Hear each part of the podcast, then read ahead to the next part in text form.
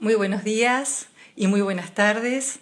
Aquí estamos iniciando este vivo de astrología y mientras esperamos que Helio pueda conectarse, les cuento que hoy vamos a estar hablando del planeta Venus, cómo puede estar influyendo en nuestras vidas, tanto a nivel colectivo como individual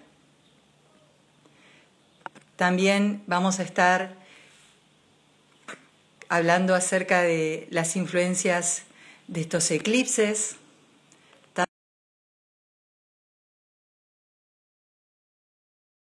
Estamos por tener.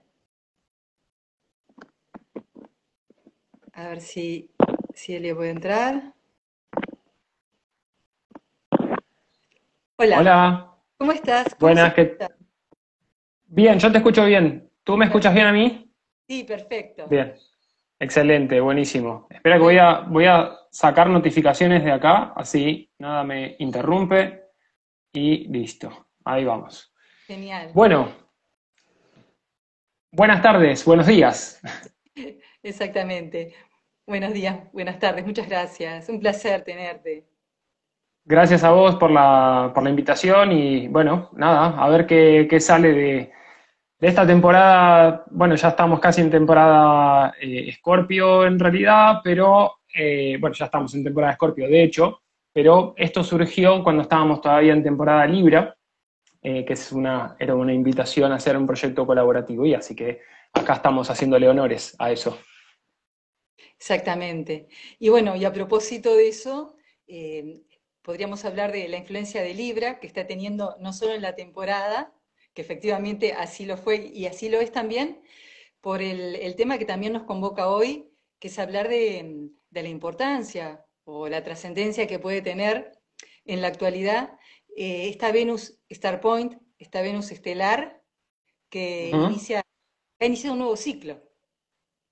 Exactamente, esta Venus Star Point que eh, para los que saben un poco de astrología, seguramente lo escucharon un montón esto, pero para aquellos que tal vez no están tan metidos en el tema, bueno, primero, vas muy básicamente, que es una Venus Star Point, es una conjunción de Venus con el Sol. Eh, la conjunción o este Venus Star Point se lo denomina así porque las conjunciones que hace eh, Venus con el Sol se dan cada 9 o 13 meses, dependiendo si Venus retrograda o no, y cuando se forman estas conjunciones se dan en distintos signos, y esto genera una especie de estrella de cinco puntas o un, pentágono, también según como cada uno lo quiera ver. Entonces de ahí viene también la parte armónica, bella y artística de lo que representa Venus, por decirlo de, algún modo. Eh, este Venus Star Point se dio en el grado 29 de Libra y era eh, una conjunción que no se daba en este signo desde 1879, así 143 años que no teníamos esta conjunción en este signo. recordemos que Venus es regente de, Libra, más allá de que también es regente de Tauro, es regente de Libra. Por lo cual, eh, esto también abre como una nueva, una nueva dimensión, eh, propicia un nuevo comienzo, y es paradójico lo que voy a decir ahora, esto del comienzo, porque en realidad como fue una Venus llena, fue una Venus directa, en conjunción al Sol, en realidad es un cierre de ciclo. Por lo tanto, este ciclo se cerró, este ciclo de 143 años de conjunciones de Sol y Venus en Libra se cierra, pero al mismo tiempo se abre uno nuevo. Exactamente, como que cada ciclo que se cierra viene un nuevo comienzo. Entonces, como la vida, ¿no? Y, en estos tiempos de cambio, el cambio es permanente. Eh, Exactamente. Es un, un, Venus Star Point hasta ahora, este, todos los que estamos aquí, con esa fuerza que además puede ser tener su repercusión, y de hecho la tiene, a nivel de, los vínculos, ¿no? Por todo lo que rige Venus. Exactamente. Bueno, recordemos que Venus, entre mm, bueno, muchísimas cosas, también hay que hacerlo un poco breve, Venus tiene que ver con lo vincular, tiene que ver con el encuentro con el otro. Si, si hablamos de Libra, tenemos, tendríamos que hablar de, de Aries también, que es el opuesto complementario, donde Aries es el yo y Libra es el yo con un otro, es aquel que refleja lo que soy, aunque no me guste, pero está ahí, funciona de, espejo. Y, y también... La personal es necesario esa integración de ese eje, porque en realidad siempre hablamos como que hubiera 12 signos, 12 signos y en realidad son seis pares. Entonces, ¿cómo complementa, que me integra? De hecho, todos tenemos todos en nosotros, ¿no? También por ese lado, este, pero Libra eh, hace eso de siempre estar teniendo en cuenta al otro, que ambos ganen, que ambos se beneficien. O sea, nos hace salir un poco de lo que es este, lo individual en cuanto a nuestro ombligo, sino que eso de trabajar y colaborar con el otro en, equipo. Comúnmente Venus, cuando hablamos este, de Venus, estamos pensando enseguida las asociaciones, las relaciones interpersonales, el amor, la pareja, eh, los socios, pero es mucho más, ¿verdad? Exactamente, porque Venus también, perdón, Libra, representa ese encuentro de uno a uno con, un otro significativo. Ese otro significativo, bueno, generalmente va a ser la pareja. Digo generalmente porque es donde tal vez con mayor claridad podemos percibir eso. Sin embargo, como bien decías tú, eh, Libra también tiene que ver con el contacto con el público, tiene que ver con los clientes, tiene que ver con la diplomacia. Eh, recordemos también acá una pequeña particularidad, que Libra, a pesar de estar perdón, además de estar regido por Venus, está corregido por Saturno. Por eso también tiene, está muy asociado el tema de los vínculos a través de los contratos. Los contratos Las leyes. que generan, por ejemplo, el casamiento. Eh, ese, el matrimonio viene por una cuestión de Venus-Saturno, de alguna manera. Ese es un aspecto también interesante. No, no vamos a entrar en detalles de, eso ahora, tal vez, pero, Venus-Saturno es... Más que a la negociación, más que puede estar, bueno, con todos estos aspectos, el tema más, más marciano, más marcial. De, Tal cual. Exactamente. Sí, una cosa que estaba, estaba revisando hace un rato y me vino a la cabeza cuando estábamos hablando de, este Venus Star Point que se dio en el grado 29 de Libra, eh, a principio de año, cuando tuvimos el equinoccio de Aries, en aquel momento hice un video hablando de, de, lo que era el año nuevo astrológico. Y ese año nuevo astrológico tenía una, particularidad bastante, bastante notable, que era que la luna iba a estar en el grado 29 de Libra, haciendo una cuadratura a Plutón. Entonces, si vamos a marzo, abril, marzo, cuando tuvimos este, este equinoccio de, Aries, eh, vamos, a, vamos a poder ver también cómo se fueron desarrollando las cuestiones que tienen que ver con lo vincular, y con lo vincular y vamos a llevarlo un poquito más a, un plano un poco más elevado, no, no elevado de conciencia o elevado de espiritualidad, sino a un plano un poco más colectivo, a eso me refiero, cómo se estuvieron gestando estas cuestiones de diplomacia, de acuerdos, acuerdos que tal vez no llegan, porque en definitiva un equinoccio en Aries es un inicio muy marcial. Claro, eh, exactamente, como que hace falta también ese empuje, ese impulso. Exactamente, exactamente. Entonces, ahí de nuevo iba, iba recapitulando con, estas cosas, la Luna en el grado 29 de Libra, en cuadratura a Plutón, que eso ya nos ponía en un contexto eh, de la necesidad de, eh, incorporar la energía más elevada de Libra también, que sí, puede ser muy incómoda, que sí, puede generar tensiones con alguien que, está ejerciendo cierto poder, pero que al mismo tiempo ese, ese poder, por Plutón lo digo, puede ser muy transformador, es como, ¿cómo hago yo para darme cuenta del poder que tengo? A través del otro, por ejemplo. Exactamente, ahí como uniendo el poder personal, la autoafirmación, ser asertivo, sin ir al choque, cómo no ir al choque para avanzar. Exactamente, exactamente. Em, entonces, ¿qué, otra cosa propicia, digamos, este Venus Star Point en, Libra? Como decía muy brevemente, y otra particularidad también, este Venus Star Point, que se dio en el, 29, en el grado 29 de Libra el 22 de octubre, no lo vamos a tener hasta dentro de los próximos ocho años. ¿Por qué? Porque en el 2026, cuando, entre comillas, deberíamos tener el siguiente Venus Star Point en Libra, en realidad, como Venus se mueve un poquito para adelante, para atrás, no es algo, como ningún planeta, ninguna, nada del sistema solar se mueve de manera precisamente sincrónica y armónica, sino que tiene sus, sus, idas y vueltas, también tiene mucho que ver con nosotros.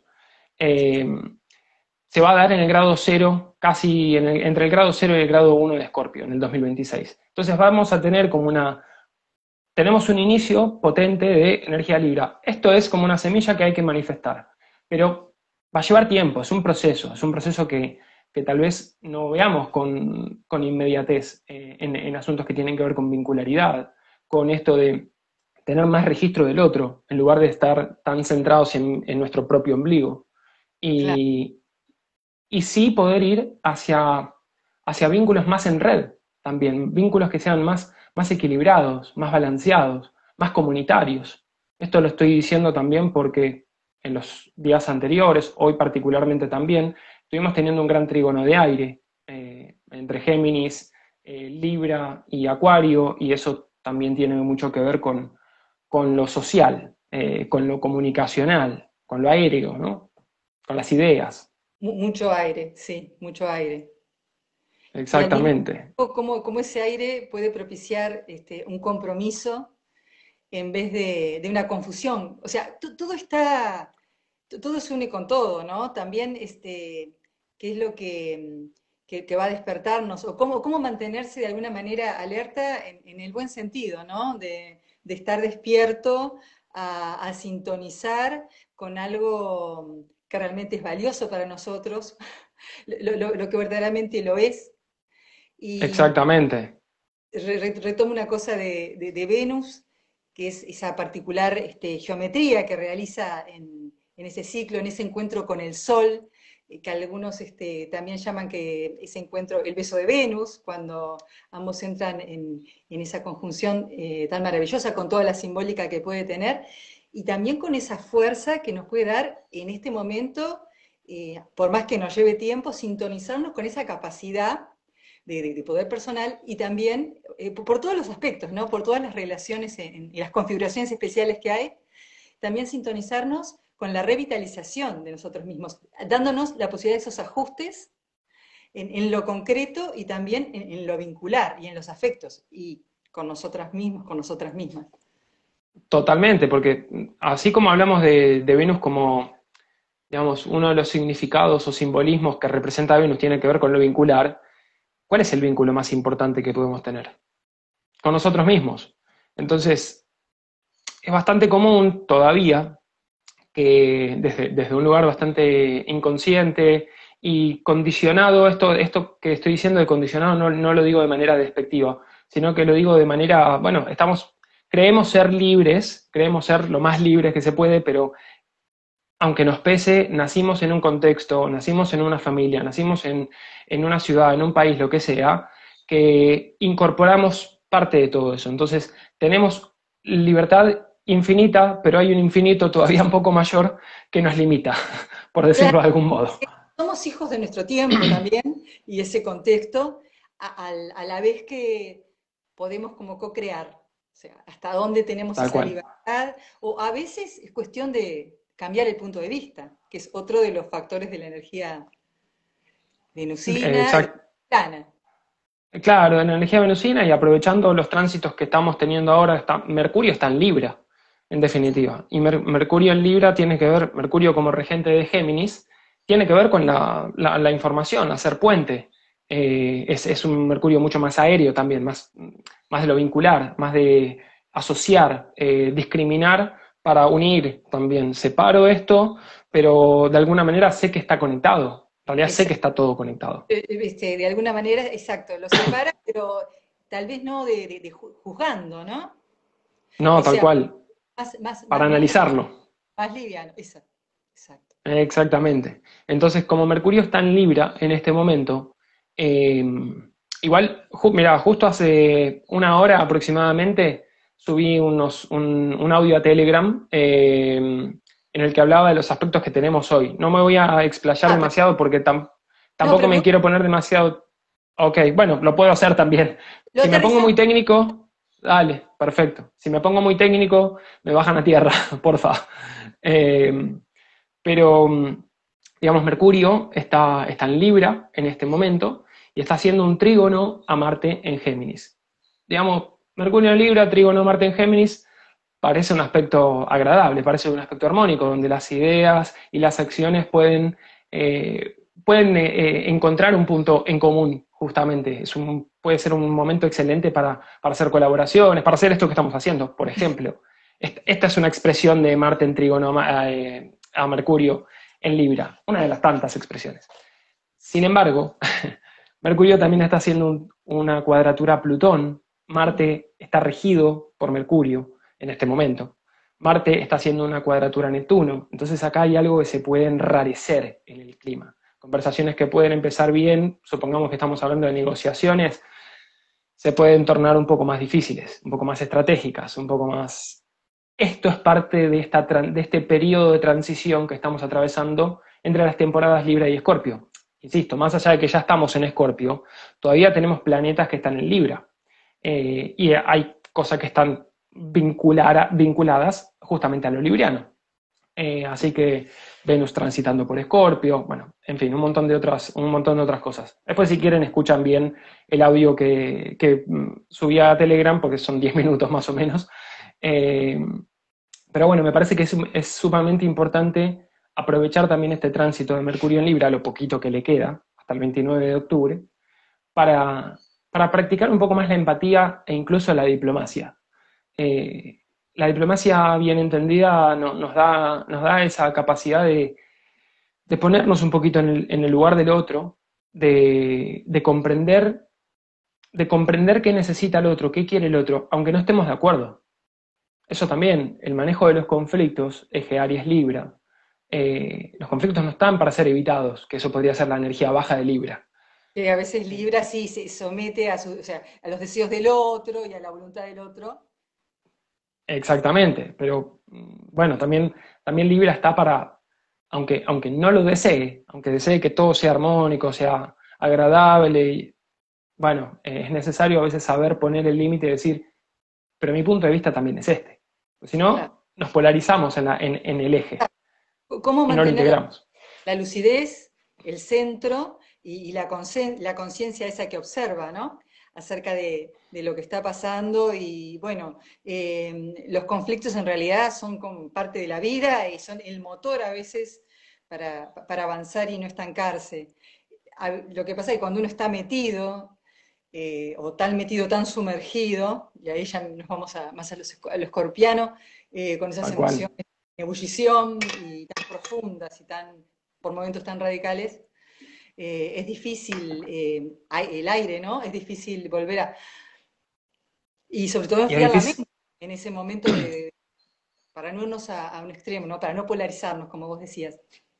Exactamente, porque en definitiva Marte eh, Marte que es acción, eh, en Géminis se dispersa un poco la acción. Y cuando no, no, encuentra la manera de enfocar, y potenciado por la cuadratura con Neptuno, potenciado también por la inconjunción a Plutón en Capricornio, es como que no encuentra su propio poder y lo, mucho o poco que quiere hacer le cuesta enfocarse eh, y eso puede generar una gran acumulación de ira, una gran acumulación de, este de impaciencia. Que, no puede, justamente, no se puede abrir espacio. Eh, Exacto. después cuando, cuando sí pueda estallar, cuando sí pueda liberarse, ¿no? Si es que puede. Si es que puede. Y el tema es que si puede, tal vez explota. Con palabras que son muy afiladas, la lengua karateca. Exacto, de Martín Géminis, que a veces puede ser muy buena para, para autoafirmarse, y para, bueno, hacer valer su deseo y, expresarse y poder avanzar, tomar esa, esa energía, ese impulso. Y, mm, pero a veces, bueno, puede, mm, teniendo en cuenta que también Marte rige a, Escorpio, eh, ser muy destructiva y autodestructiva sobre todo. Más allá de que, eh, porque a veces uno tiende también a polarizarse desde el propio filtro de, de, lo que ve o de quién uno es o cree que es, en, bueno, malo, positivo, negativo, este, que es bueno, que es malo, por eso, saliendo de juicios, ¿no? Eso también me importa que estamos tratando de, bueno, de, compartir esto em, de una manera lo más, no sé si neutra posible, pero tratando de no... Objetiva. Exacto. Si, es que se puede, lo más, este, lo más aire posible. Exacto, sí. Creo que, creo que la objetividad es un ideal inalcanzable, pero es mejor intentarlo. Lo intentamos, aunque siempre como, como observadores y, parte de la situación, es prácticamente imposible. O sea, la, neutralidad tal vez sí, tal vez la, que nos permite llevar un diálogo, eh, llevar a, tomar en cuenta la, opinión del otro, el deseo del otro, y para mí, eh, Marte y, Venus, eh, más allá de, ser planetas este, personales, también están, bueno, también hablan de los amantes cósmicos. Los amantes cósmicos, sí. Lo que es en términos de deseo, digo porque hoy estamos como eh, hablando del protagonismo de Venus por, Libra, las relaciones, pero todo está unido con todo. Totalmente, totalmente. Mira, me acuerdo que el año pasado también hice un, hice un podcast, perdón, un episodio de podcast con, una amiga, eh, colega mía, eh, Analia, Analia D'Amore de eh, Cuarto Creciente Astrología, en el que hicimos, nos explayamos como una hora y media hablando de el cambio del eje nodal y de las andanzas de Venus. Vamos hicimos una mezcla de, claro, hicimos una mezcla de cosas. Eh, ella es muy es Géminis, es ascendente en Libra, así que era difícil poner el freno de mano. Pero fue un, goce, fue un placer para nosotros hacerlo. Bueno, el punto al que quiero ir es que cuando hablamos justamente de esas cosas, claramente ya el hecho de, del ingreso del nodo norte en Tauro realza principalmente la energía venusina, porque Venus rige a Tauro, ¿está bien? Pero si realza la energía venusina, de manera indirecta, tiene que realzar, tiene que realzar también la energía de, Marte, de alguna forma. ¿Por qué? Porque es parte de un eje, es parte de un encuentro. Si no, caemos demasiado, sobrecompensamos, o mejor dicho, sobrecargamos tal vez uno de los polos. Está bien enfocarse en lo venusino, está muy bien, porque es, el nodo norte está ahí, está en Tauro, está en, bueno, así muy genéricamente, en los recursos naturales, en el cuidado de la tierra, en la sustentabilidad, en las finanzas, en la economía, en el contacto con el placer, con el cuerpo, etcétera, etcétera.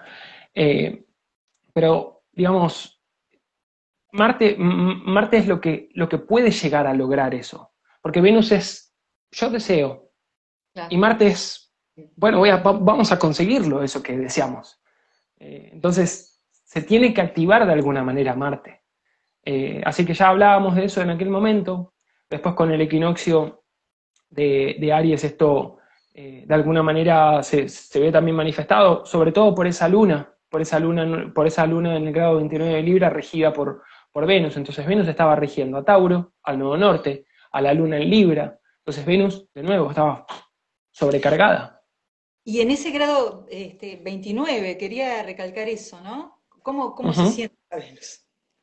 Que, vuelve a estar ahora. Sí. Eh, a ver, bueno, el grado. ¿Cómo, perdón? Sí, lo, que estaría reflejando, de qué podría, qué mensaje, o sea, qué mensaje o qué podría estar señalando de cómo es este nuevo inicio y por qué el grado 29, que tú, habías mencionado también este, anteriormente, este, creo que en, bueno, Sí, perdón. No, no, no, sí me decime. Bueno, algo de. Sí, en YouTube habías este, hablado más de eso como, un grado especial, más allá de que Exacto. Este, sí, es un grado crítico, es un grado anarético, es un grado kármico. Eh, algunos, eh, bueno, desde la astrología kármica también, también se puede ver eso, y entonces es un grado de maestría. ¿Qué vengo a integrar?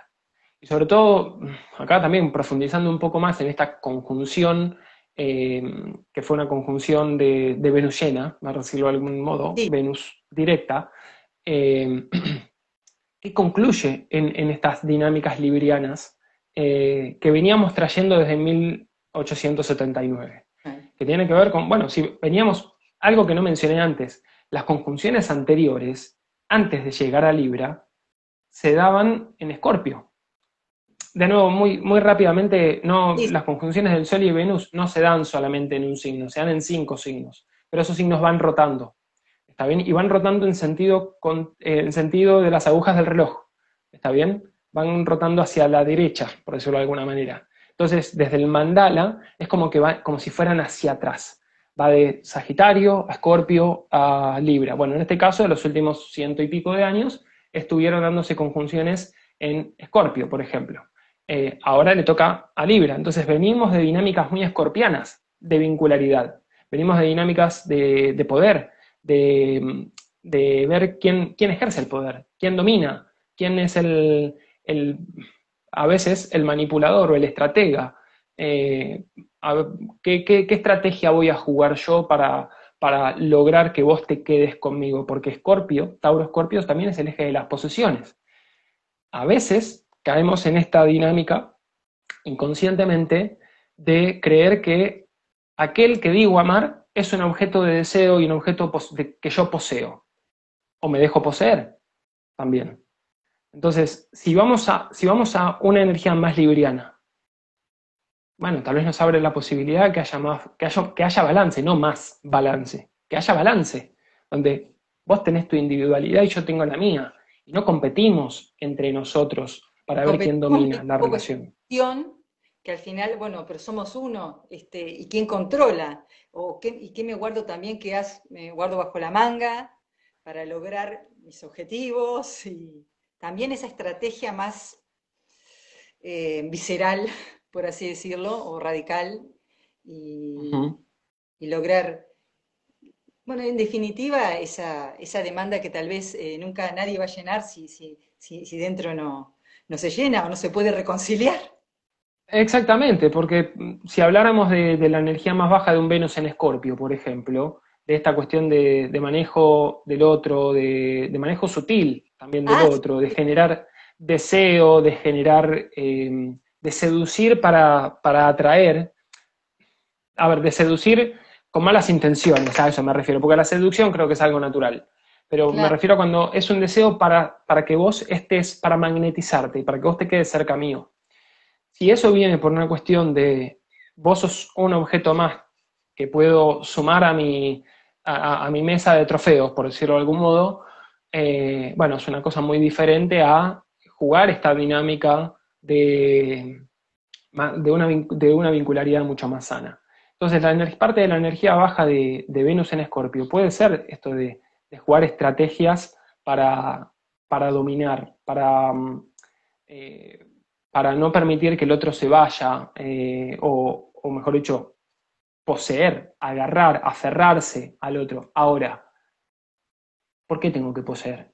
¿O por qué tengo que ser poseído? ¿Qué me, qué me falta a mí ¿Qué me falta a mí que me dice, ¿y qué pasa si el otro no está?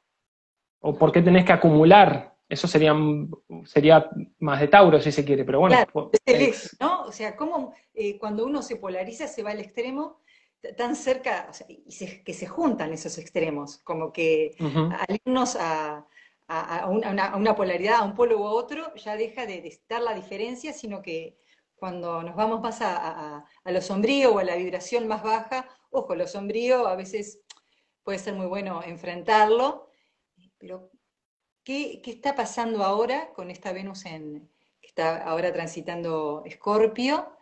Y a, la luz, que va a estar a la luz, ¿no? De los próximos, eh, del próximo eclipse del 8, eh, en cuanto al emocional. No sé si querés, si querés pasar a eso o... sí, sí. Igual lo retomamos. No, dale, pasemos. Sí, sí, igual, a ver. Libre. Sí. libre. A mí, si hay algo que me gusta, tengo ascendente en Acuario, así que si A y C no parecen que estar conectados, de alguna manera los conecto. Eh, así que sí, vamos, vamos con eso. Bueno, a ver, claramente estamos en, en, una ventana, en un periodo entre eclipses. Si bien el periodo se extiende más allá del 25 de octubre, eso también que destaques este, cuánto dura. Claro. Es ese día me ocurre todo, cómo es la cosa, cuánto puede, qué, esperar, qué expectativa. Claro, esto me parece muy importante, sí, remarcarlo porque eh, muchas veces se, considera que cuando se, se, expresan desde la astrología o astrólogos, astrólogas dicen, tal fecha sucede algo, está hablando de un evento que sí, se da, se perfecciona, lo que sea. No significa que la correspondencia simbólica de lo que eso significa se vaya a manifestar exactamente ese día. Sería un caos. Imagínate, si todo sea el mismo día, muchachos, desaparezcamos de acá, porque no, eh, y aparte nos impacta de maneras diferentes según nuestra carta natal. Entonces, no son cosas que suceden un día. El, tiempo, si caigo en algunas cuestiones más filosóficas, el tiempo es una ilusión. El tiempo es algo que nosotros manejamos que nos es útil para poder determinar acciones, eh, organizarnos un poco más en, ciertas cuestiones, pero lo que, lo que pasa a nivel astronómico, ya no tanto astrológico, sino astronómico, es, es algo que no, le importa el tiempo. Eh, el tiempo es, para nosotros, eh, una hora puede ser mucho o poco, es relativo también a, lo que cada uno considere, eh, pero a nivel astrológico, ahora sí hablando a nivel astrológico, los eventos abren ventanas de, tiempo, ventanas donde las energías se pueden manifestar. En el caso de los eclipses, en general se da de la, de lunación anterior al eclipse y, desde, y de la lunación posterior al último eclipse de la temporada. ¿Está bien? Entonces, tuvimos un eclipse de, Sol el 25 de octubre, tenemos un eclipse de luna llena el 8 de noviembre, no significa que las cosas vayan a pasar ni el 25 de octubre, ni el 8 de noviembre, ni siquiera que vayan a pasar exclusivamente entre el 25 de octubre y el 8 de noviembre. Se abre un periodo de tiempo de aproximadamente un mes para cada lado, más o menos, ¿está bien? Eh, o 15 días mínimo. Ahora, eh, cuando tuvimos el eclipse de Sol, que fue un eclipse de luna nueva, las lunas nuevas abren ventanas de tiempo de 6 meses, o 18 meses, si hablamos de ciclos metónicos. Entonces es como, de nuevo, no, no, no se encasillen con que las cosas tienen que suceder en un momento en particular. Hay que ver la carta y sobre todo prestar atención a cómo resuenan ustedes con lo que está pasando alrededor. Eh, son movimientos que de pronto se empiezan a sentir incluso desde antes, ¿verdad? totalmente. no se siente diferente. Y, Exactamente. No sé cómo, cómo, lo viste, cómo lo viviste vos estos últimos días, pero con las personas con las que yo estuve hablando, con las que me estoy rodeando, y personalmente también, yo vengo sintiendo este eclipse hace mínimo una semana o diez días. Ya no sé si atribuírselo Perdón, sí, decime.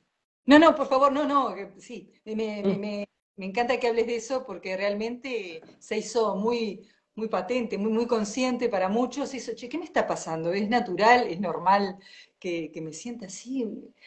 Por el lado del agotamiento o por el lado también de las cosas no me salen ni me van a salir, no, es mi caso, ¿no? Que tiendo a pensar siempre más bien en positivo, pero en el, el entorno es, sí, sí, ¿qué está pasando? Y bueno, y bueno, yo no sé, bueno, depende de qué se esté moviendo tu carta, la importancia de conocer su propia carta también. Exactamente. Sí, totalmente. digamos, eh, esto es algo que yo suelo decir reiteradas veces, eh, que la astrología nadie la necesita, pero ¿qué información útil que aporta? eh, herramienta para la vida. Eh, claro, es una herramienta, es eso, es una herramienta más, eh, como tantas otras, y cada, cada uno resuena mejor con unas que con otras, y a veces son cuestiones de procesos, de tiempos. Yo no nací sabiendo astrología, eh, nadie nació sabiendo astrología. Algunas personas habrán sentido desde más eh, jóvenes esta conexión que pudieron bajar a tierra de alguna manera más interpretativa. Otras personas, como tal vez mi caso, yo la astrología la tenía ahí como más Sí, no sé, era un poco escéptico, hasta que dije, no, esto es innegable. es innegable. Yo vengo del mundo de la ingeniería, eh, vengo del mundo de la ingeniería, de lo práctico, de lo metódico, hasta que por distintas situaciones me encontré con la astrología y dije, ok, eh, este, este, sistema es un poco más grande que el que yo pensé que era, eh, y tiene correspondencia. Entonces, nada, volviendo a eso, ¿no? Lo que vos marcabas, la importancia de conocer su propia carta para saber cómo nos impactan estos eventos. Eh, y, estos eventos, bueno, de nuevo, una manera de ver también este Venus Star Point que tuvimos, y voy a, voy a hablar del Venus Star Point para, digamos, englobar después en los dos eclipses. Perdón, ese Venus Star Point nos abre también la posibilidad de reconectarnos con la abundancia. Venus como regente de Tauro también tiene que ver con lo que nos es provisto o cómo, cómo buscamos, cómo usamos nuestras capacidades y talentos para generar recursos.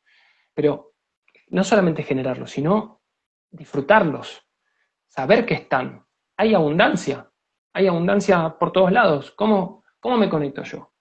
Eh, acá depende también de, dónde tengas a Venus en tu carta, eh, qué aspectos tenga. Uno puede sentir que, o tal vez no vale tanto, o que para todo le cuesta, para conseguir cosas le cuesta un montón, eh, que todo es una cuestión tal vez monetaria, en fin, ah, puede haber mil interpretaciones, obviamente, pero este Venus Star Point nos da la posibilidad de cuál es tu recurso, cuál es tu capacidad que vos necesitas, digamos, incorporar, integrar. Va a ser transformada, va a ser transformada, porque en definitiva ese Venus Star Point se dio dos días tres días antes del eclipse y se dio en cuadratura a Plutón. Entonces ya la energía escorpiana se estaba sintiendo antes, desde el 18, 19 aproximadamente de, de octubre se estaba sintiendo. Entonces, Venus Star Point en Libra, cuadratura Plutón, em, el, Sol ingresando a Escorpio, los dos ingresando a Escorpio, Sol y Venus, y después, el, después el, primer eclipse. Y ese primer eclipse que nos habla de cómo gestionamos nuestros recursos, nuestros recursos materiales, nuestros recursos sutiles, emocionales, cómo, cómo conectamos con nuestros deseos más profundos también. Eso es un poco Venus en Escorpio. No sé si querés aportar algo para Estoy hablando demasiado. Probar nuestra conciencia y nuestra identidad desde una nueva valorización, porque esa es la oportunidad también de, cada nuevo ciclo, en especial con Venus ahí, pero cada luna también, como, bueno, ¿qué, promesa nos puede traer con la que podemos conectar conscientemente esa Venus? Como algo que nos atraviesa también más allá de nosotros, porque no es algo que, eh, podemos estar, y vuelvo a decir el, tema de, estar despierto o más afín, em, teniendo en cuenta que Venus además es una de los temas, los temas venusinos más frecuentes en la consulta, ¿no? Que son amor, relaciones, dinero, finanzas, qué va a pasar, cómo me va a ir, y en general em, uno espera, bueno, que, el astrólogo o el consultor astrológico le diga, bueno, esto, esto, lo otro estamos con un lenguaje simbólico y haciendo interpretaciones y, a ver. Exactamente, esa, eh, ese es el, tema que a veces se, le pone mucho peso al astrólogo. Porque, bueno, es cierto que eh, desde lo que era la, astrología tradicional, eh, era una astrología más, de, más del tipo predictivo, donde, y había gente, hay todavía gente que realmente maneja muy bien esas técnicas. Eh, porque involucran un montón de cosas, más la experiencia, más su propia intuición y demás, pero desde mi punto de vista, eh, que primero que no tengo, no tengo una enorme experiencia como pueden tener otros, soy consciente, plenamente consciente de eso, pero eh, la astrología predictiva puede ser muy condicionante, porque aunque, a ver, no deja de haber un ser humano enfrente, tanto, tanto el astrólogo como ser humano, como el consultante. El consultante no es una carta, es una persona, primero que nada. Entonces, ¿cómo se manifiesta la carta en este momento de la vida de ese consultante?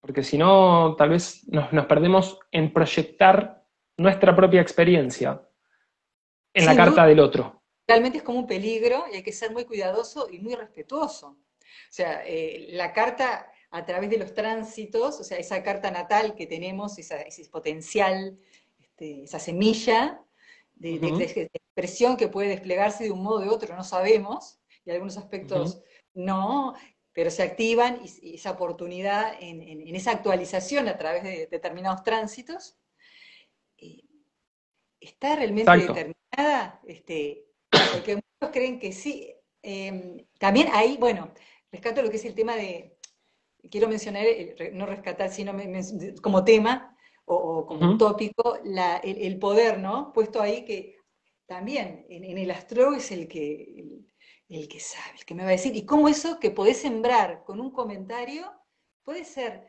súper generador de, vida y de esperanza y de luz, o ser totalmente algo... Eh, Exactamente. y muy destructivo.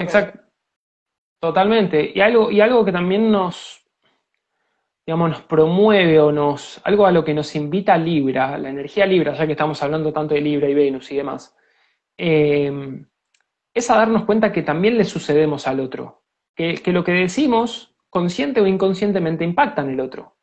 Entonces, por eso es tan importante desde mi punto de vista ser consciente del uso de las palabras. ¿Qué decimos? ¿Cómo lo decimos? ¿Cuándo lo decimos? Está bien, lo digo con un mi Mercurio natal está en el grado cero de Libra, pero eh, digamos, intento ser consciente de eso, eh, porque no... Es fuerte ese Mercurio. Sí, desde sí. Lo moderno, desde lo moderno. También eso claro. estamos mirando, o sea, qué podemos aportar, este, cómo hacer un switch según la línea en que, en que nos estemos este, desarrollando o, también lo que queramos brindar, ¿no? ¿Cómo, cómo, integrar esas polaridades? Em, ¿Cómo también hacer, eh, por lo menos desde mi punto de vista, y yo creo que, el tuyo también, es aportar, bueno, una mirada sanadora, potenciadora del otro, em, no, caer de, no, esto es así, chao, en eso tan drástico como, como puede ser los signos fijos, porque también estamos en esto de la fijeza, ¿no? Bueno, tal cual, estamos... Sí, claro, eh, estamos, estamos con una fijeza extrema, ya desde el año pasado en realidad. Y esa fijeza venían por las, cuadraturas, las tres cuadraturas que hicieron Saturno y Urano. Entonces ya eso muy a nivel social se podía ver. Pero, de, perdón, decime. No, no, como, como tú quieras tomarlo, porque eh, a veces pasa que estamos hablando, me preguntarán, eh, esto parece contradictorio, es que es parte de la naturaleza humana. Y en este, en este plan estamos dual. El que no sea contradictorio, que lance la primera piedra. no, pero es todo parte de lo mismo. Eso hacia la unidad.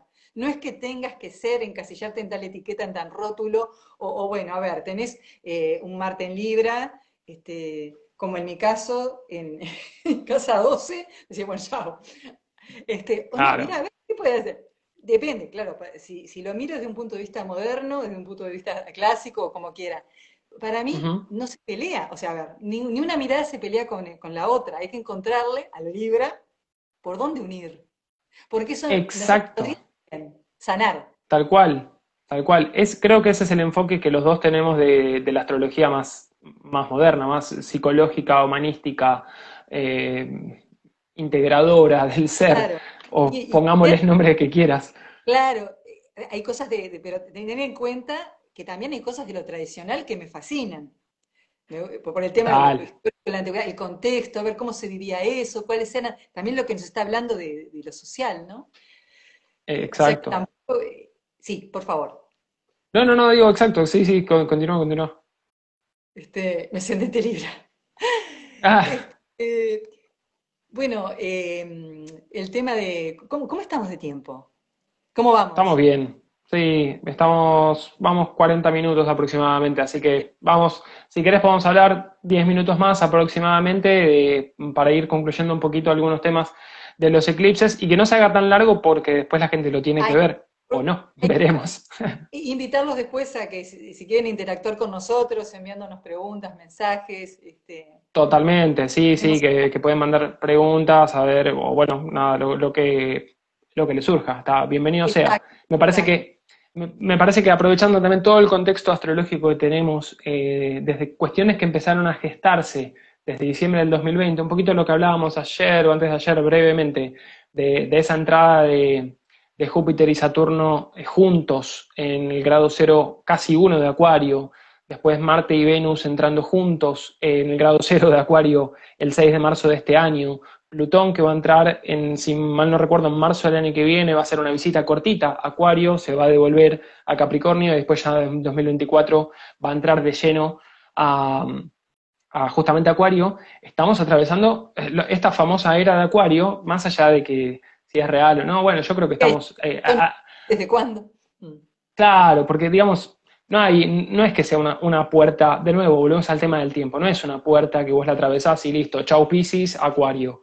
No, no funciona así. O sea, en, nuestra concepción tan ínfima de lo que somos en este, en este lío hermoso que es el universo infinito, eh, nada, los tiempos son, son tan, tan grandes que no nos damos cuenta. Por eso no, no, es todo tan rígido, tan saturnino, es más bien pisciano, es más bien difuso, más, más diluido.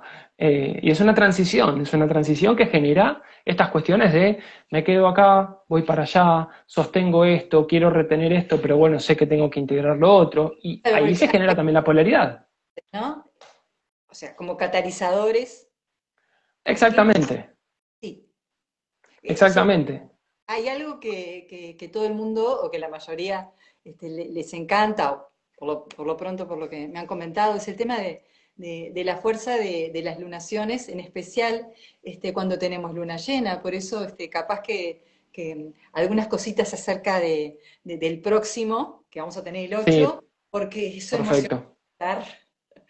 Sí, esa, bueno, esa luna llena, claro, esa luna llena, perdón, se, entrecortaba un poquito, sí, perdón si te interrumpí. Eh, esa luna llena, bueno, se va a ver el, 8 de noviembre, también pueden ver, eh, ayer, ayer fue, sí, ayer subí el video de esa, de esa luna llena, eh, va a ser un eclipse de luna, va a ser un eclipse de luna llena que se va a ver en bueno, en Argentina no se va a ver, prácticamente se va a ver más en el norte de Sudamérica, más en Venezuela se va a ver y más para el, más para, eh, para el oeste y después muy por el centro de, Asia. También importante, los dos eclipses, los dos eclipses, tanto del 25 de octubre como el 8 de noviembre, tienen una mayor influencia en el, este de Europa, Asia, eh, donde están pasando cuestiones que ya todo el mundo sabe, la, guerra Rusia-Ucrania, todo lo que tiene que ver, el eje Tauro-Escorpio tiene que ver con los recursos también, con los recursos naturales, con la economía, las finanzas. Exacto, la producción de alimentos, la producción de petróleo, la producción de gas, la escasez, Escorpio, la abundancia, Tauro, cómo se, cómo se reparte eso, las cuestiones que están más ocultas, más oscuras. En fin. y cómo eh, la evolutiva, la intención colectiva evolutiva, para, lidiar con eso y hacia dónde nos lleva. Tal cual. El nodo norte. Eh, de un lado. Sí, del nodo norte. Forma. No, sé si querés, estamos estoy abriendo mucho. Abrí, no, no, perfecto. Sí, sí. Este, de cómo porque uno usualmente cree, eh, bueno, vamos a decir eso de, los nodos, ¿no? Si querés, para dejarlo para ampliar en otro, en, más adelante. Perfecto. ese eje? Que, que no es que una cosa pase eh, que el anterior este, haya sido en Escorpio y este se dé en la luna en Tauro, y, o sea, que todo pasa en ese eje, que, que donde hay una del universo, del cosmos, y sin irme, o capaz que sí para algunos, a lo filosófico, que me encanta, pero eh, pensando un poco más allá, en lo trascendente, ¿no? En ese viaje de, todos, ¿no? Como humanidad. No sé si podés comentarnos algo acerca de eso, sí. Sí, de hecho me acuerdo, me acuerdo también cuando, volviendo al tema del equinoccio de Aries, había, había mucha energía Pisces. Eh, también estaba Venus, estaba Venus en Pisces, estaba Neptuno en Pisces, Júpiter en Pisces. entonces había como una. Ahora también. Eh, eh, exactamente. A eso quería llegar, justamente. ¿Por qué? Porque, de nuevo, hay mil formas de interpretarlo todo esto, pero uno puede, podría concebir previamente, desde un punto de vista muy muy, lindo, muy agradable, muy idealística, idealista, eh, que la energía Pisces tiene que ver con esta gran empatía, ¿no? Entonces, es cierto que desde el año pasado y este año tuvimos la cuadratura Saturno en Acuario, Urano en Tauro, que nos promueve estos choques, estas tensiones entre lo nuevo, lo viejo, cambiar los recursos, cambiar la economía, lo que está establecido a nivel de autoridades y un montón de etcéteras. Pero esa energía pisciana que había y que vuelve a estar con algunas diferencias ahora, funciona como una especie de amortiguador. Como si a nivel social, a nivel colectivo, no hubiera un deseo, o mejor dicho, hubiera un deseo de paz. El tema es, acá es donde, donde me pongo un poco realista. Yo tengo, tengo un Saturno fuerte en mi carta y tengo a Saturno exactamente en mi ascendente en este momento, así que me toca la parte dura. Ahora, está genial, está genial con la fantasía, con la ilusión, pero todavía estamos atravesando un momento de separación. Todavía estamos atravesando este momento donde las, tensiones existen y que es difícil lograr un cambio si no somos los primeros en hacer el cambio. Ya no se trata de esperar que el cambio venga de afuera. No, es de ahora esto, no es nada, no, no, exacto, no estoy diciendo nada nuevo, no estoy descubriendo el agua tibia, el cambio para adentro siempre. Entonces, ¿cómo puedo hacer yo, gestionando mi propio mundo interno, para traer paz al mundo? Si yo no estoy en paz, el mundo está en conflicto, de alguna manera. ojo, también no, pongamos, no nos pongamos en idealistas ni pretendamos caer o ir al jardín del Edén donde todo es fantástico porque tampoco existe. Nos estaríamos yendo al otro extremo. Exacto, o sea, estamos en esta tierra, estamos encarnados en este cuerpo y hay que saber manejarse. Entre la tierra y el unidos, o sea, tratando de, de, unirnos. Eso, eso mismo. El todo, ya es muy pisciano, es ideal, pero también en cuanto a lo que es este, la progresión o, la, evolución misma, eh, cómo encarnar esa, esa, energía, cómo poner, encarnar esa energía, ponerla en acción también. Eh, Exactamente. A, esa manera de... Entonces, como también la, oportunidad en estos dos meses, tal vez, de, no desperdiciarla, ¿no? De, uh hablando. De que uno, ah, porque tiende uno también a decir, em, con, mucha carga pesada, así como de pronto se habla de bastante mal de, mal entre comillas, por favor, pero de la intensidad escorpiana, también se habla de, lo volado o la confusión pisciana, y no es así, o sea, eso también... Totalmente.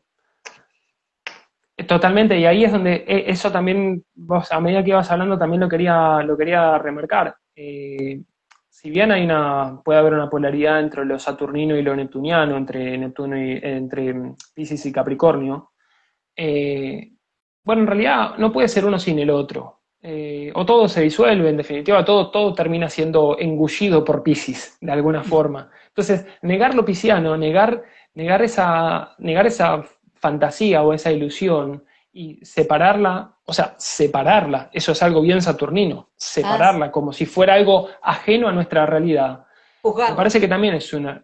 Eh, claro, me parece que también es un error, porque creo que las dos cosas suceden en simultáneo. Pueden pasar en, como en planos diferentes, en, dimensiones distintas, pero están sucediendo al mismo tiempo. Y a mí me, gusta tal vez la terminología de decir que está la realidad tangible, más saturnina, más capricorniana, y la realidad intangible. Si en algún lado, en algún lado existe, bueno, existe, no es irreal, está, está en un concepto, está en una pintura, está en una emoción, una sensación. y ahí ya, toma este, forma, toma cuerpo, toma materia, ya se convierte, como las energías se transmutan, ¿no? o podemos... Exacto. Tal cual. ¿Cuántas, cuántas cosas eh, que nacieron siendo sueños se terminaron concretando, se terminaron materializando? O sea, no hay, no hay, o sea, entre, entre esa fantasía, entre ese sueño, entre esa realidad intangible, y la concreción de ese sueño, solamente hay tiempo. Solamente hay tiempo, Saturno, Crono. Entonces, bueno, eh, claro, puede llevar más tiempo, menos tiempo, tal vez si nos sacamos, si nos quitamos la expectativa de, lo que sucede eh, o de las cosas que vayan sucediendo, sobre todo cuando nos sacamos la expectativa de que las cosas sucedan como a nosotros nos gustaría, tengo malas noticias. no suele suceder, pero muchas veces sucede algo mucho mejor. Porque cuando te sacas la expectativa, las cosas suceden de manera mágica. Es sacate, salite del límite de tu, de tu, estructura de pensamiento y conectate más con esa parte pisciana, si querés, eh, aunque ni te des cuenta, porque te va, te va a disolver. Tal cual. Eh, perdón, si querés, hago un pequeño paréntesis, no paréntesis, sino una breve, muy breve mm, reseña del eclipse del 8 de noviembre, que no hablé todavía, eh, porque me fui para por las ramas. Digamos un, un gustito ahí, un, un touch. Exacto. Una introducción. Bueno, tal cual. Hay algo que es muy interesante de esa, de esa luna llena. Eh, hay mayoría de energías de agua tenemos mucha energía en, Neptuno, eh, perdón, en Pisces por Neptuno y Júpiter, y recordemos que Júpiter expande todo. Júpiter además en Neptuno, en Pisces es su segundo domicilio. Júpiter en la astrología tradicional era regente. Entonces, si bien no va a volver a hacer una conjunción en Neptuno, va a estar a unos 4 grados de separación, entonces se podría llegar a considerar que hay algo. Eso nos va a reflotar a mayo de este año, o mejor dicho, marzo de este año, cuando hizo conjunción Júpiter, Venus y Neptuno. Prácticamente los tres hicieron conjunción al mismo tiempo. es, Venus en Pisces además se siente exaltado. Es el amor universal, el amor por el todo, el amor empático, me enamoro de todo. Eh, entonces, ¿cuántos sueños podemos reflotar de aquel momento, de marzo? ¿Cuánta, ¿Cuánta reconexión podemos tener? A pesar de estar atravesando un momento muy tenso. Este 8 de noviembre, que vamos a tener, eh, vamos a tener los planetas personales, eh, digamos, a, Mercurio y a Venus muy cerquita del Sol, en el grado 16. a ver, el Sol va a estar en el grado 16 de Escorpio, la Luna va a estar en el grado 16 de Tauro, ahí vamos a tener el, eclipse. La Luna va a estar en conjunción al nodo, al nodo norte, digo bien, y prácticamente en conjunción, de hecho, en conjunción, partil, a Urano. Entonces, es como una licuadora emocional. Y todo esto va a estar en tensión a Saturno. No es una tensión partil, pero todavía se siente. Es una cuestión de, ¿qué decidimos? ¿Cuáles son las decisiones que, tengo que tomar? ¿Qué, ¿Qué, se está transformando a nivel de lo que yo considero valioso?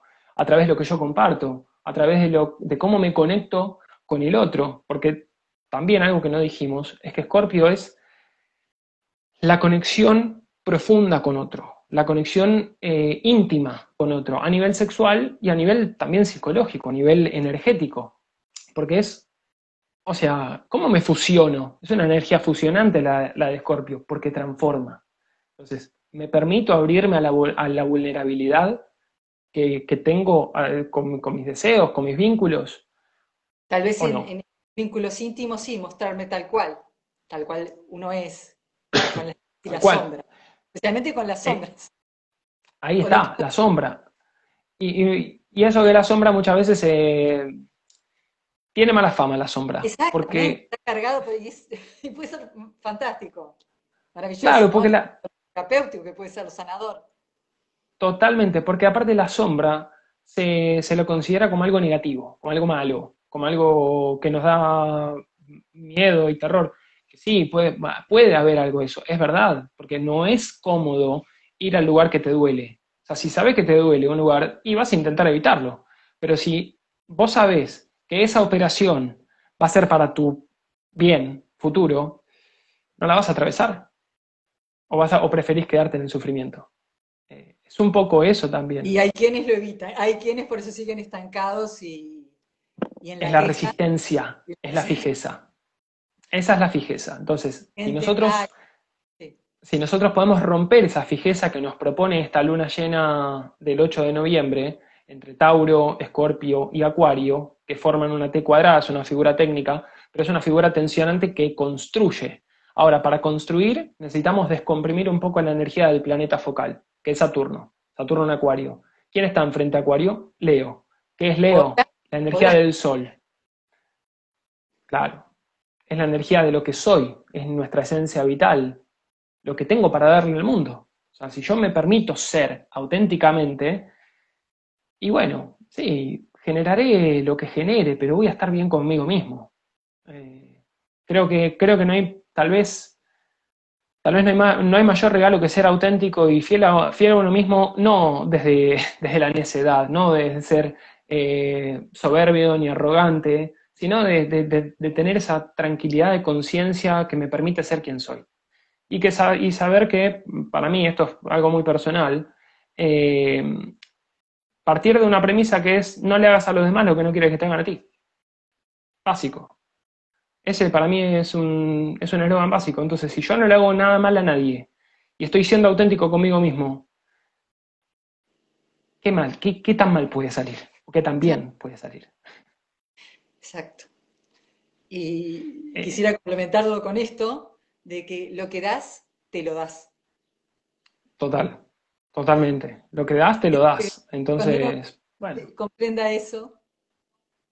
Exactamente. Eh, ahí, mm, perdón, ahí preguntaba alguien cómo lo aprovechamos. Bueno, no sé exactamente si la pregunta era al eclipse, a la temporada de eclipses o qué. ¿Tenés alguna...? Último, sí, este, este momento, este clima astrológico, si querés. O, si en el eclipse mismo, para adelante. En el último, en bueno, Vale, perfecto. Bueno, igual, me parece que estando en, esta, en este periodo entre eclipses, me parece que hay algo que es interesante y sobre todo cuando Mercurio entre en Escorpio, eh, o bueno, ya a partir de hoy que Mercurio está haciendo cuadratura a Plutón, sí, puede ser incómodo indagar en mi pasado, en mis memorias, en, mis traumas, si se quiere, no me quiero poner demasiado dramático, pero eh, cuando Mercurio entra en Escorpio es un momento de un proceso de revisión de, las, de aquellas, de las sombras. Eso que decíamos antes que, la sombra está, está, mal vista, que tiene mal marketing, porque sí, nos incomoda y no lo queremos ver. En realidad, lo que está en sombra es aquello que nos fue iluminado. No tiene por qué ser malo. Al contrario, puede ser muy bueno. Pero es como, si está en sombra es porque no llegó a la luz. Y si pongo un poco de luz, ahora agarro la linterna y, ah, mira, fantástico, este recurso que no sabía que era mío. Exacto, una herramienta que te, potencie, que, te, ayude a sanar, que te ayude a, desarrollar, a desplegar tu esencia. Tal cual. Porque en definitiva también Scorpio nos propone eso, reconectarnos con nuestra parte más profunda que nosotros mismos no conocemos, pero que, que puede esconder grandes talentos, que pueden ser de sanación para otros o simplemente, bueno, de, transformación. Somos todos agentes de transformación, agentes de cambio. A pesar de, que Scorpio es una energía fija, eh, es curioso que tenga esta, esta gran posibilidad de romper para construir algo nuevo. Es el, es el compostaje, es el reciclaje. Hagamos algo nuevo. Bueno. Renacimiento. Me encantaría en un próximo vivo estar hablando de, de Escorpio, de toda esa energía, cómo podría, ahí está, en cada planeta manifestarla. Así que este, Genial. Y perdón, cierro con, eh, respondo concretamente a la persona. ¿Cómo se puede aprovechar? Me parece que va a ser ideal hacer terapia. O sea, o hablar, no importa, no hace falta ir a un psicólogo, a un terapeuta, eh, regresiones a vidas pasadas puede estar bien. ¿Cómo? Sí, sí, la manera que cada uno encuentre. Porque a veces la manera que cada uno encuentre. Tampoco es que para ir a terapia o empezar un proceso terapéutico este, uno tenga que estar mal, ¿no? no, eh, no, totalmente, no, no, no. Eso es un, eso es un mito. Eh, por eso. Claro, eso es un mito que quedó, me parece que ya en el tiempo eh, que uno va a terapia porque está mal. No, uno va a terapia porque tal vez tiene ganas de, hacer algo mejor para su vida, de encontrar su, potencial, de encontrar esa parte que no está iluminada. Claro, yo tengo algo más para hacer y no sé qué es. También en, el pasado, la, luna, como entre otras cosas, entre otros este, eh, significados o representaciones que puede tener, el tema del pasado, de las repeticiones, y también cómo tenemos este, interiorizados e introyectados eh, valores antiguos, creencias, todo eso, bueno, cómo, nos juega y desde un lugar que no somos conscientes. totalmente, totalmente. Entonces, aquel que cree en, terapias alternativas, que ahora están bastante de, moda, eh, regresiones a vidas pasadas, constelaciones familiares, eh, constelaciones sistémicas, también más, hay muchas variantes para hacerlo, bueno, va a depender de con lo que cada uno resuene. Yo creo que no hay una receta mágica que le funcione para todos por igual. Eh, y si uno está dispuesto a atravesar eso, eh, de encontrarle un sentido, en definitiva eso también es muy sagitariano, ¿qué sentido le doy a mi existencia? Eh, y bueno, para, encontrar eso a veces tengo que indagar en lo profundo de mi psique, en la, parte que no está, que no está visible. Sí, conócete a ti mismo.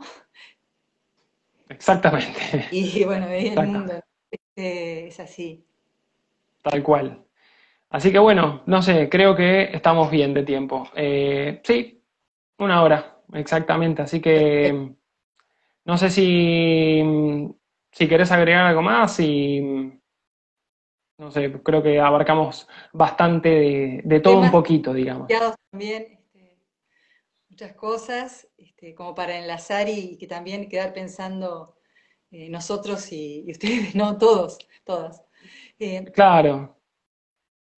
Que estimule, que estimule esto. Que estimule, exactamente. Más, a más preguntas y cuestiones y cuestionamientos que, a respuestas, que a cosas fijas.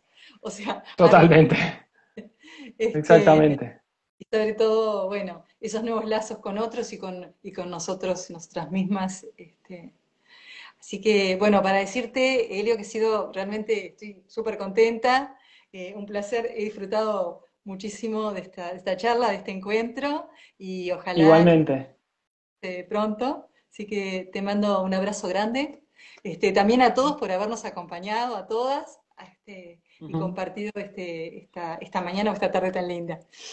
Exacto, te agradezco mucho a vos por la invitación, por, por, esta, por estas oportunidades que suceden eh, a partir de las redes que se pueden generar. ¿no? Así que bienvenido sea que creo que, creo que si de alguna manera podemos aportar un poco de luz y diferentes perspectivas para que cada uno encuentre su camino, me parece que es satisfactorio.